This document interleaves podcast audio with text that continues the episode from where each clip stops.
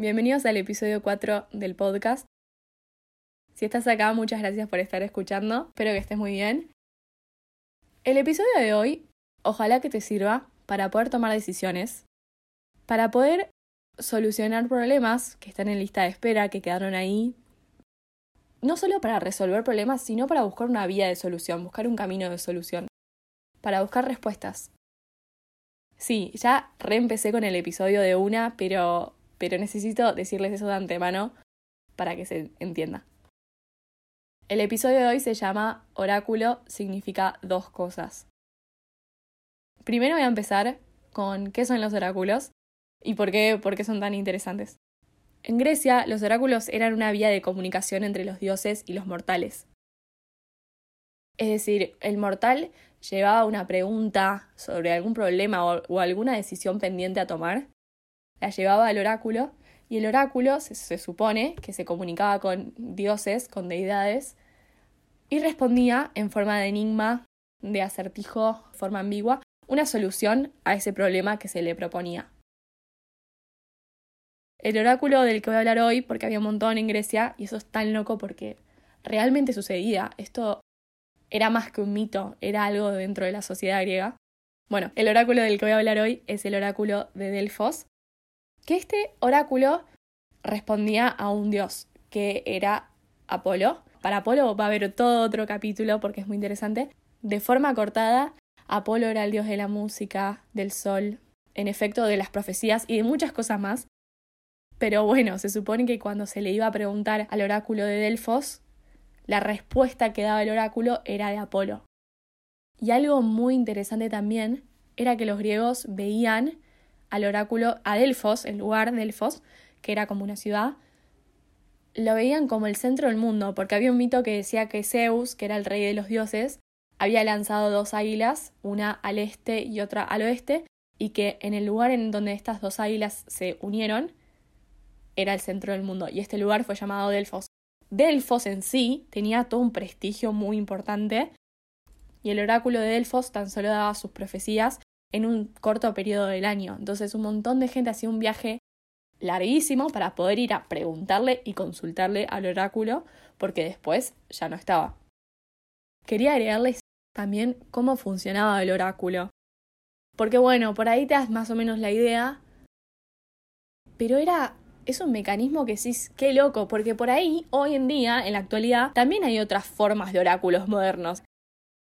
En Delfos estaba el templo de Apolo, y dentro del templo había como un compartimiento aparte en el que se encontraba el oráculo de Delfos.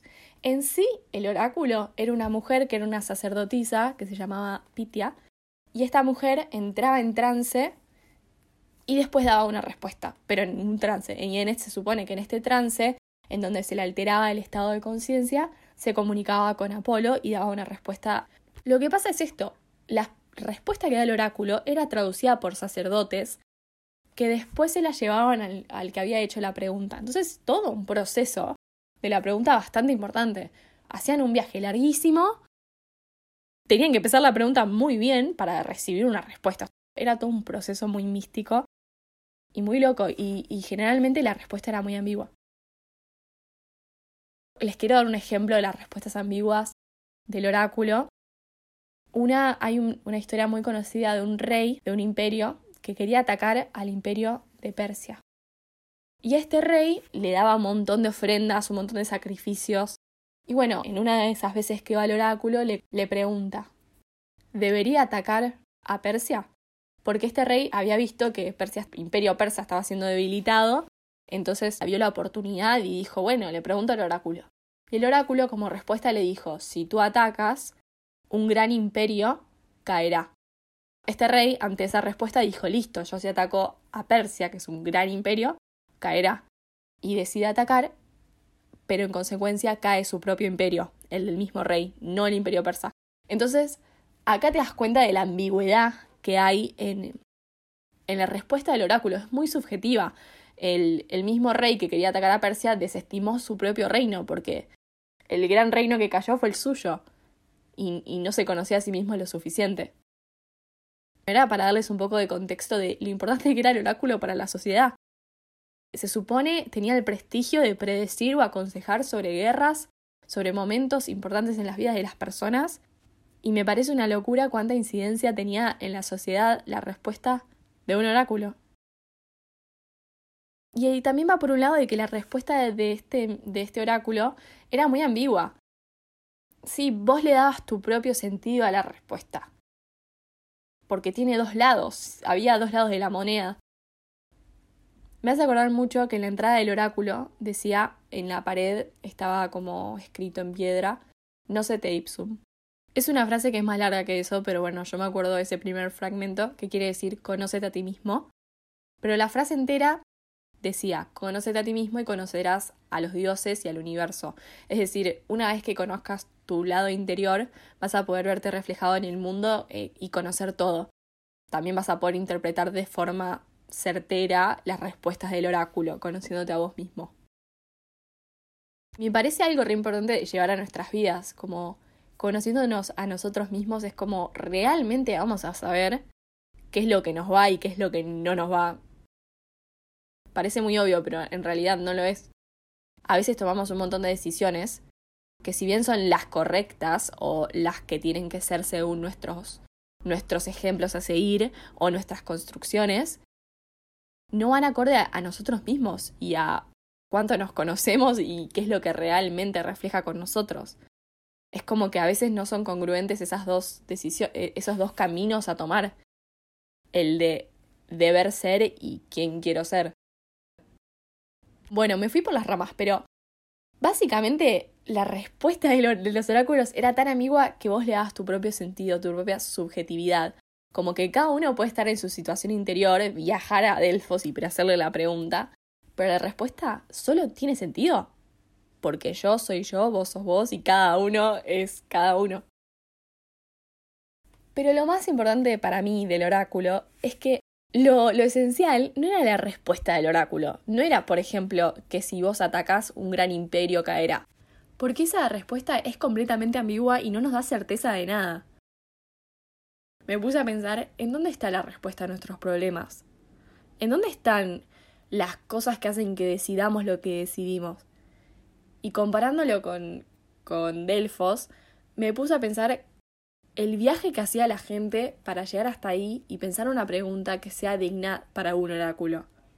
400 kilómetros, imagínense, o no sé cuántos kilómetros, porque tiré cualquier número, miles de kilómetros, ritos, preparaciones, me parece que ese viaje, esas preguntas, esos sacrificios, esas ofrendas, esos caminos, todo eso que hay, esas experiencias dentro del camino hacia Delfos, eran esa brújula que nos va orientando a, bueno, esto es lo que le voy a preguntar, de esta manera lo voy a preguntar, esto es lo que le voy a decir. Es como que te va preparando la mente al tipo de respuesta que también vos vas a obtener. Y me vuela la cabeza que esto se hizo por mil años, por un montón de tiempo es una dinámica de sociedad que duró un montón. Esto tiene que ver con que a veces resolver un problema es muy difícil porque no hay una respuesta así al 100% dada, que yo te doy una respuesta. Es más como un acertijo. Hay una frase que es muy buena que dice, toda cerradura tiene información negativa de su llave. Toda cerradura tiene la información negativa de su llave. La repito porque. Porque sí, ese espacio negativo que falta para que la llave llene la cerradura y se abra, nos dice un montón sobre la llave. Nos dice, nos marca la huella de la llave. Entonces a veces tenemos un problema y el problema mismo nos marca el espacio negativo de la solución, de la respuesta que estamos buscando.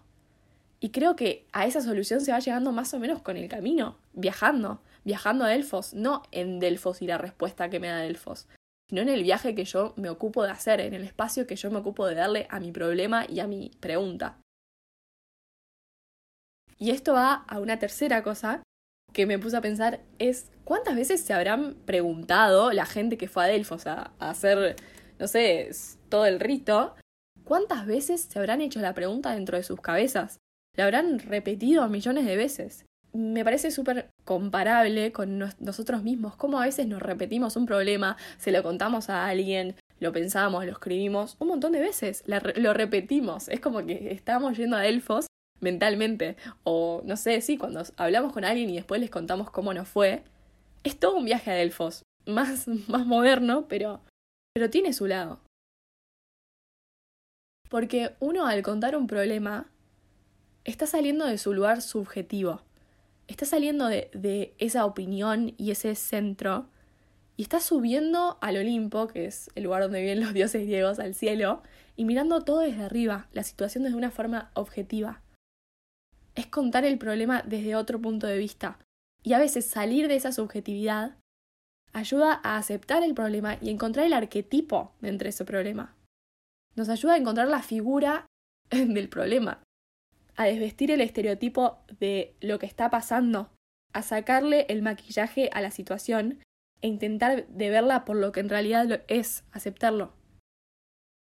Entonces, ver todo el modelo de un problema, ver el arquetipo, que arquetipo sería como la forma más, más pura, la raíz del problema, es también nos ayuda mucho a poder solucionarlo. Toda esa salida de la subjetividad hacia la objetividad nos da una mayor facilidad de poder resolver el problema de una forma diferente, con otros ojos.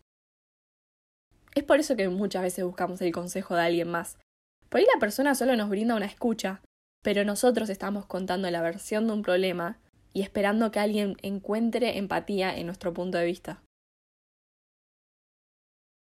Otra cosa que me dio mucha intriga, que lo dije antes, es cómo esto, este mecanismo del oráculo sostuvo y formó un montón, influyó mucho en la sociedad griega y por qué hay tanta atracción al misticismo a lo largo de los años y de, de la historia. Y es porque nos encanta que nos expliquen, que nos expliquen pero desde otro lado, que nos adivinen, que nos definan, que nos expliquen lo que nosotros no podemos, porque hay veces que tenemos problemas tan grandes que no sabemos cómo solucionarlos. Y queremos una explicación porque el humano siempre tiende a creer en algo, porque en realidad no es que el oráculo te explica, no es que el oráculo te adivina, no es que te predice el destino, sino que el oráculo o la predicción que te da el acertijo es una prueba de cuándo te conoces a vos mismo, como el rey que no supo entender que su imperio también era un gran imperio, vuelvo a lo mismo, el oráculo es un espejo a uno mismo, la respuesta que te da. Y lo digo no porque ustedes van al oráculo todos los días y le hacen preguntas, sino para un montón de nuestros problemas que tenemos. A veces un problema nuestro refleja una situación interior y un cambio mucho más grande de lo que parece.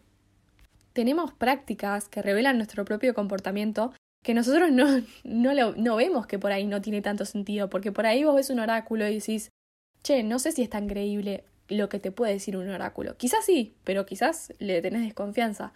Pero nosotros hoy tenemos un montón de oráculos modernos a los que vamos a acudir porque necesitamos buscar ese reflejo de nuestra situación.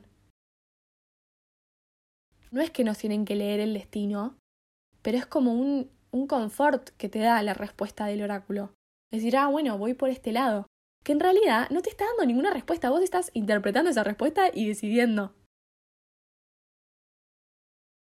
Por eso digo que oráculo significa dos cosas, porque tiene una respuesta completamente ambigua por la que nosotros decidimos ir por, un, por A o por B. Bueno, nosotros le damos ese sentido. Y me hizo pensar en cuáles son los oráculos modernos de hoy en día. Y acá, bueno, me estoy yendo bastante por lo personal, pero me parece un ejemplo muy interesante y muy loco.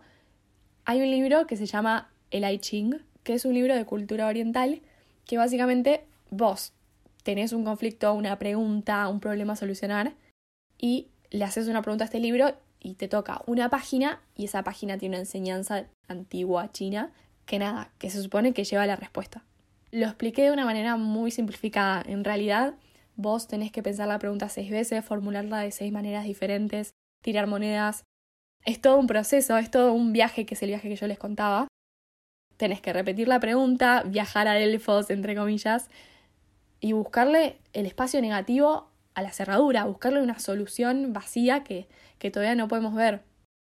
Me parece que todo ese proceso es buenísimo porque no es que vos crees en el libro, o, o, por ahí sí, y no lo quiero desmitificar, pero también estás buscando un espejismo de vos mismo. ¿Qué te puede enseñar ese libro? Ese tipo de filosofía tan antigua que tiene un montón de poder en sí mismo. Y bueno, la verdad que a mí como experiencia propia me ha dado un montón de respuestas que quizás no tuvieron sentido la vez, la vez que la leí. Dije que no, no entiendo. Pero yo le di mi propio sentido a medida que yo fui solucionando mi problema. Y me sirvió como una enseñanza mucho mejor. Entonces, nada, quería como propuesta decirles que busquen un oráculo moderno. Su propio oráculo moderno. Puede ser alguien que, que admiren mucho y que les dé mucha escucha y muy buenos consejos. Puede ser desde eso hasta un I Ching, hasta un escribir en tercera persona sobre ustedes y ver la situación desde más arriba, desde el Olimpo. Esos oráculos nos ayudan a ver los problemas de forma mucho más objetiva, nos ayudan a tomar decisiones de forma mucho más, no sé si acertada, porque de cada camino nadie dice que está bien y que está mal, pero de forma más determinada, con más seguridad. Y otra gran cosa que se me ocurrió es que pienses, quizás terminas de escuchar este episodio y tenés algo que hacer al toque y, no tenés tiempo, así que tomate el tiempo en este episodio. Yo me voy a quedar callado un segundo. Pero primero la consigna. Pensar qué pregunta le harías vos al oráculo de Delfos. Pero imagínate en serio que es el oráculo de Delfos, o sea, un lugar así, muy arriba. ¿Qué pregunta es la que en serio tenés ahí para hacerle? ¿Qué decisión está ahí pendiente para tomar?